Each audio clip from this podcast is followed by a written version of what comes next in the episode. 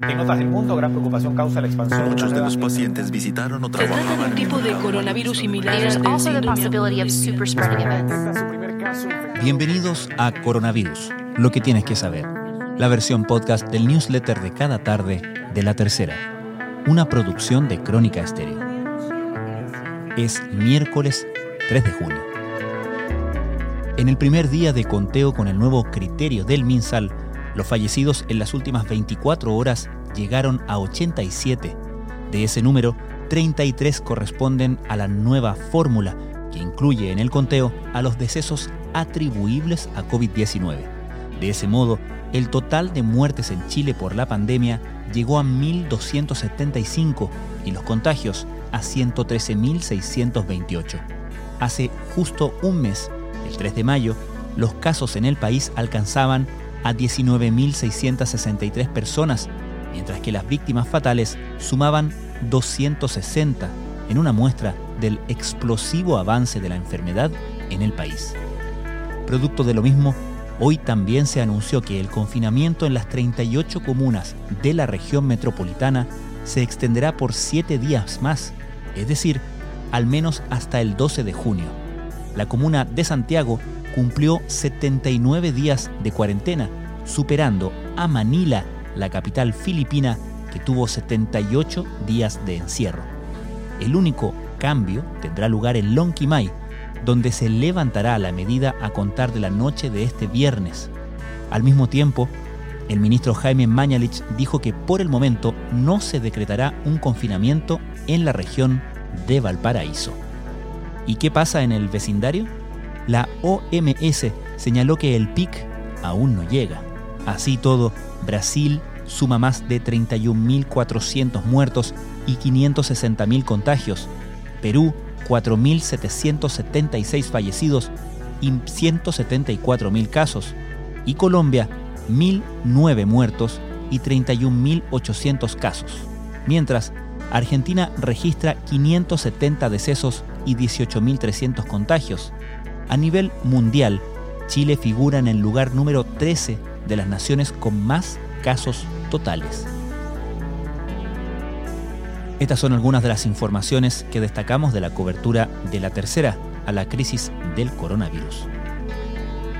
La primera señal que dio la Sociedad Chilena de Medicina Intensiva respecto de que la red de salud de la región metropolitana estaba colapsada fue cuando el nivel de ocupación superó el 90%.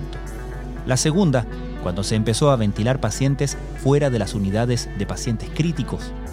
Y ahora, la tercera señal es la constatación de que proporcionalmente están falleciendo más pacientes con COVID-19 positivo o sospecha en los servicios de urgencia. Testear, trazar y aislar. Esa ha sido la premisa entre los expertos en una fase de la pandemia, donde solo queda contener la rápida diseminación de la enfermedad. Pero el aislamiento no es cosa sencilla.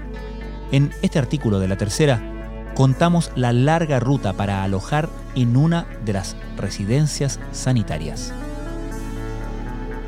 Debido al desempleo y a la cuarentena, varios sectores vulnerables se han organizado para ayudar a sus comunidades. En la capital hay al menos 223 cocinas colectivas. Solo en Puente Alto se han distribuido más de 272.000 raciones. El ejército también apoyó ayer tres comedores sociales en Conchalí. ¿Vuelve la alegría brasileña? No por ahora.